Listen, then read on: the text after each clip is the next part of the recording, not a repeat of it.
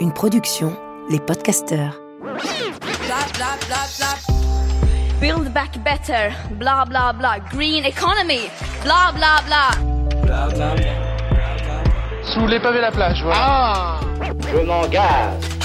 Blah blah blah. Prendre soin de cette génération sacrifiée est devenu un impératif national. Blah blah blah.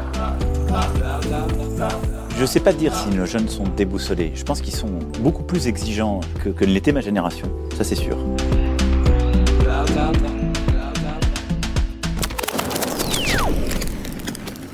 Bonjour et bienvenue dans Blablabla, le podcast pour se faire une idée sur l'actu, la politique, l'économie ou l'écologie. Loin des blabla habituels qu'on entend ici et là et auxquels on ne comprend souvent pas grand-chose. Une zone libre, un espace d'expression où on explique, on tire les fils et surtout, on apprend à se positionner.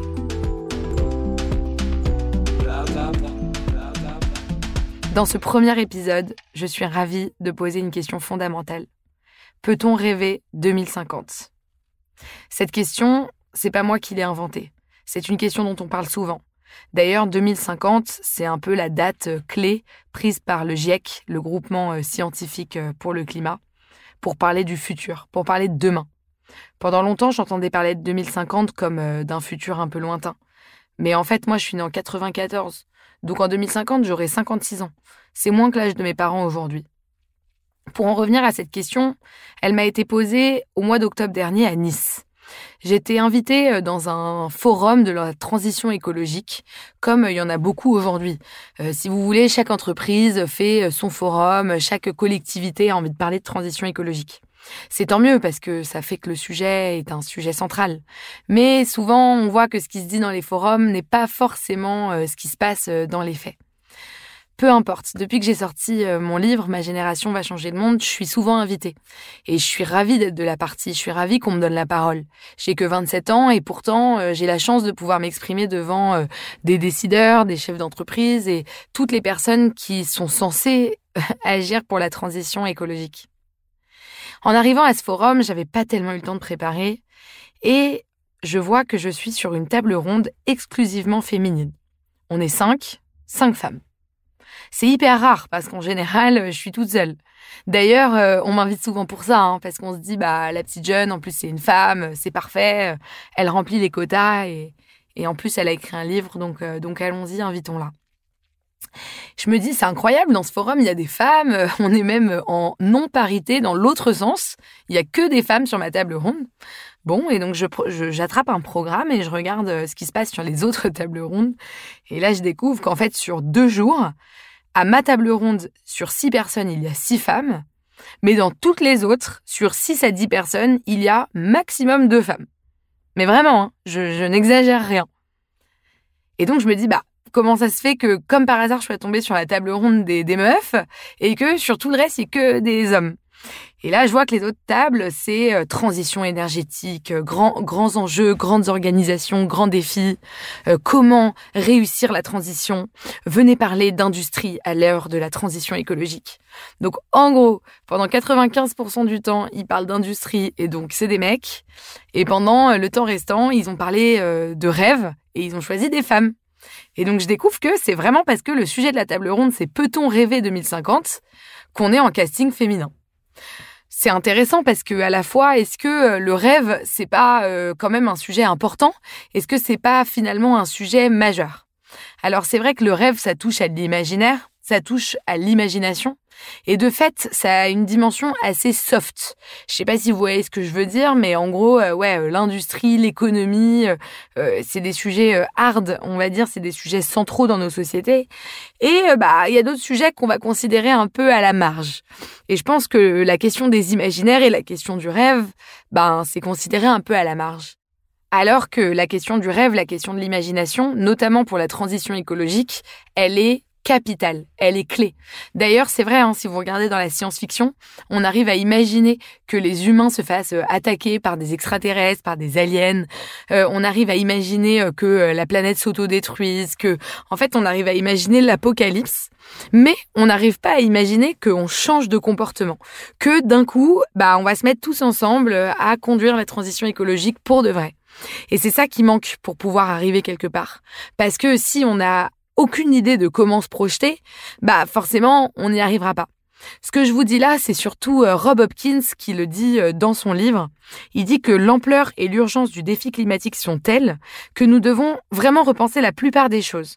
La finance, les transports, l'économie, la production alimentaire, les modèles, les systèmes énergétiques. Et tout cela dans un laps de temps très court.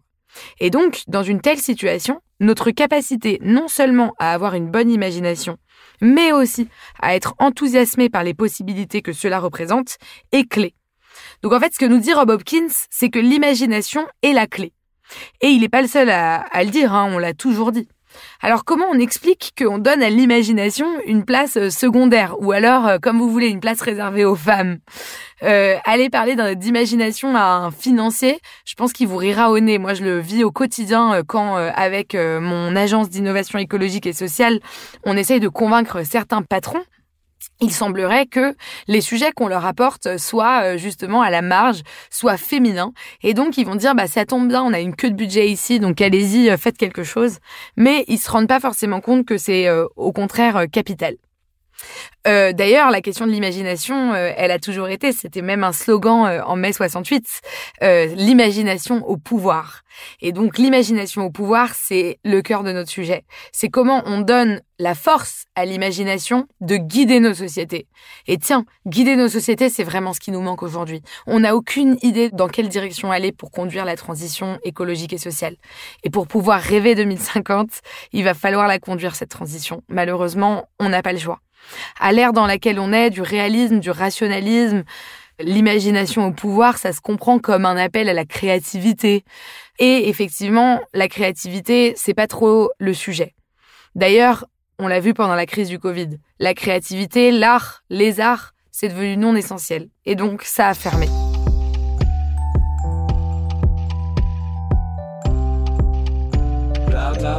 Une fois qu'on a dit ça, pour en revenir à mon point de départ, pourquoi l'imagination serait une faculté plus féminine Le féminin dans nos cultures occidentales, c'est le yin de Confucius. En fait, dans le yin, on retrouve pas mal de valeurs pour rêver 2050. L'intuition, le repos, la lenteur, le silence, la profondeur. Tandis que le yang, ça représente plutôt le feu, la consommation, l'énergie, la dureté, le bruit. Donc moi, je veux pas euh, avoir le monopole de l'imaginaire ou du rêve, mais peut-être que si les valeurs féminines étaient au pouvoir, alors on laisserait plus de place au rêve, plus de place à l'imaginaire, et donc on réussirait la transition euh, écologique. D'ailleurs, à cette table ronde à Nice, il y avait des femmes que j'ai trouvées brillantes. Il y avait d'abord Emma Rouvière, qui est étudiante à HEC et qui a mobilisé toute son école pour arrêter d'apprendre à penser le monde d'hier et bénéficier d'un enseignement complet sur la transition écologique si c'est pas être visionnaire sur le monde de demain, ça. Il y avait aussi Inès Léonarduzzi que vous connaissez peut-être et dont je vous recommande l'ouvrage Réparer le futur. Inès, elle a dit un truc qui m'a plu. Elle a dit bah déjà euh, rêver 2050, c'est éviter le cauchemar. Parce que le rêve, c'est l'inverse du cauchemar. Et euh, le cauchemar, c'est peut-être déjà un peu ce qui se passe en ce moment. Parce qu'il y a un premier cauchemar qui est notre comportement économique. Non seulement ils respectent pas les droits de l'homme, on le voit avec les Ouïghours, on le voit avec les droits et les salaires de personnes dans certains pays du monde, les enfants dans les mines, le travail précaire. En fait, le travail aujourd'hui ne respecte pas toujours la dignité humaine. Il a aussi des conséquences écologiques lourdes. Pour produire autant, on détruit des forêts, on détruit la biodiversité, on met à mal la planète. Le deuxième cauchemar, c'est que finalement nos sociétés, bah, elles s'éloignent de la culture, du beau. C'est ce que je vous disais, la culture, c'est non essentiel. On manque d'empathie, on est presque en apathie d'ailleurs, en indifférence collective. On sait même plus se mettre à la place de l'autre. Et d'ailleurs, l'empathie, c'est ce que nous dit Inès, est liée à l'art. Dans son sens allemand, ça signifie la réaction de bouleversement qu'on peut avoir, qu'on peut ressentir face à une œuvre. C'est une émotion, c'est une empathie qui se crée grâce à la culture. Et si on perd le sensible, bah tiens, encore un attrait attribué au féminin, alors on perd le beau et on perd le sens de nos sociétés. Et donc, dans un sens, on est déjà dans le cauchemar. Le rêve, c'est peut-être justement euh, la clé, c'est peut-être d'éviter le cauchemar. Et pour rêver, bah, il faut être sensible, il faut calmer l'économie et faire plus de place au beau et à la culture. Ça sonne bien féminin tout ça. Attention, quand je parle de féminin, je parle pas forcément de femmes. Enfin, à cette table ronde, il y avait une économiste extraordinaire qui s'appelle Isabelle Delannoy. Elle a décidé de nous lire une lettre où elle se projette en 2050. De quoi rêver, de quoi s'inspirer et des solutions très concrètes pour construire le monde de demain. Alors voici la lettre d'Isabelle Delannoy. Tu me demandes comment c'était avant quand j'avais ton âge. C'était étrange. On était dans une période de flou total. On voyait les grandes menaces arriver. Mais on n'avait pas réussi à leur donner un sens. Ça change tout, tu sais, le sens. Avoir une vision de l'avenir et savoir que c'est un chemin. Nous n'en avions plus alors. Puis les choses se sont progressivement retournées en quelques années. Ça a commencé vraiment au début des années 2020. Tu n'étais pas encore né. La grande pandémie, combinée avec le début des événements climatiques extrêmes et simultanés, ont créé un électrochoc. C'était nouveau, on n'avait jamais vu ça. Mais chez nous, ça a enclenché un autre développement. Un développement régénératif de nos ressources. On s'est laissé inspirer par plein de modèles qui apparaissaient un peu partout, et on en a ensuite inspiré d'autres. Je ne sais pas comment on aurait fait face au désordre climatique sans cela. Les villes n'étaient pas des jardins comme aujourd'hui et il y avait beaucoup de circulation. D'ailleurs, ça a commencé par l'automobile. L'agglomération a investi pour créer des voitures assemblables sur place. Elle a proposé une flotte à laquelle chacun pouvait avoir accès et elle a ouvert l'investissement à la population. C'est comme ça qu'on est devenu investisseur de nos voitures. Comme on l'est tous aujourd'hui, mais avant ce n'était pas la règle. Ce que tu connais aujourd'hui pour ton smartphone, tes équipements de la maison, etc. Avant, c'était horrible. On achetait tout. On payait l'assurance, les réparations, l'essence. Et quand ça tombait en panne, on jetait et on rachetait. Oui, c'était comme ça pour tous nos objets. Quand j'y pense, c'était l'enfer. Les objets étaient fabriqués à l'autre bout du globe. Et nous, on transportait toute cette masse. Aujourd'hui, les fabricants restent propriétaires. Ils réutilisent les composants des anciennes machines vers les nouvelles. Comme ça, il n'y a plus de pénurie. Et comme les accords se sont multipliés avec les collectivités pour créer des ateliers d'assemblage locaux, il n'y a plus de transport. Par contre, il y a plus d'emplois. Aujourd'hui, si tu commandes un vêtement d'un créateur à Pointe-à-Pitre, il est fabriqué dans les ateliers textiles d'ici. Avant, ça marchait pas du tout comme ça. Un objet était fabriqué on ne sait où à travers le globe, on faisait circuler le lourd sur toute la planète. Maintenant, on fait circuler le léger, l'information. Tiens, cueille-moi cette pomme s'il te plaît. D'ailleurs, cette forêt comestible où nous sommes, il n'y en avait que dans quelques rares villes du monde. Ce n'était pas du tout la norme. Ne fais pas cette tête. C'était très rare les endroits où tu voyais comme ici pousser des tomates, des mirabeliers, des pruniers, des fraises.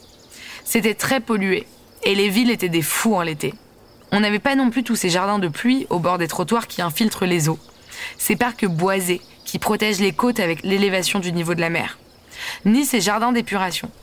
Le végétal était très rare dans la ville avoir vu sur un arbre ou un parc, mais cela pouvait te faire grimper le prix d'un logement. Nous avons eu plusieurs années de très mauvaises récoltes, une augmentation brutale du prix de la nourriture, des pénuries, des chocs sociaux. Cela a été parmi les pires moments dont je me souviens.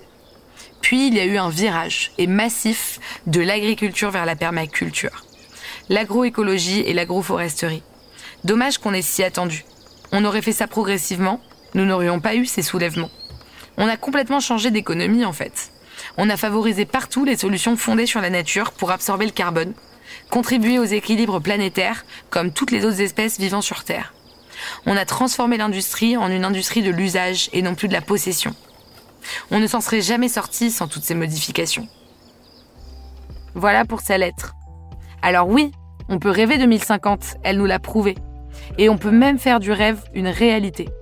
Mais pour cela, il faut créer un nouveau récit, autour de nouveaux possibles, sensibles, altruistes, créatifs, et donc féminins. Si ce podcast vous a plu, vous pouvez vous abonner, en parler autour de vous, et si vous êtes trop sympa, vous pouvez me mettre des étoiles et un petit commentaire. Vous pouvez aussi me suivre sur les réseaux, j'y blablate souvent. Merci de m'avoir écouté et à bientôt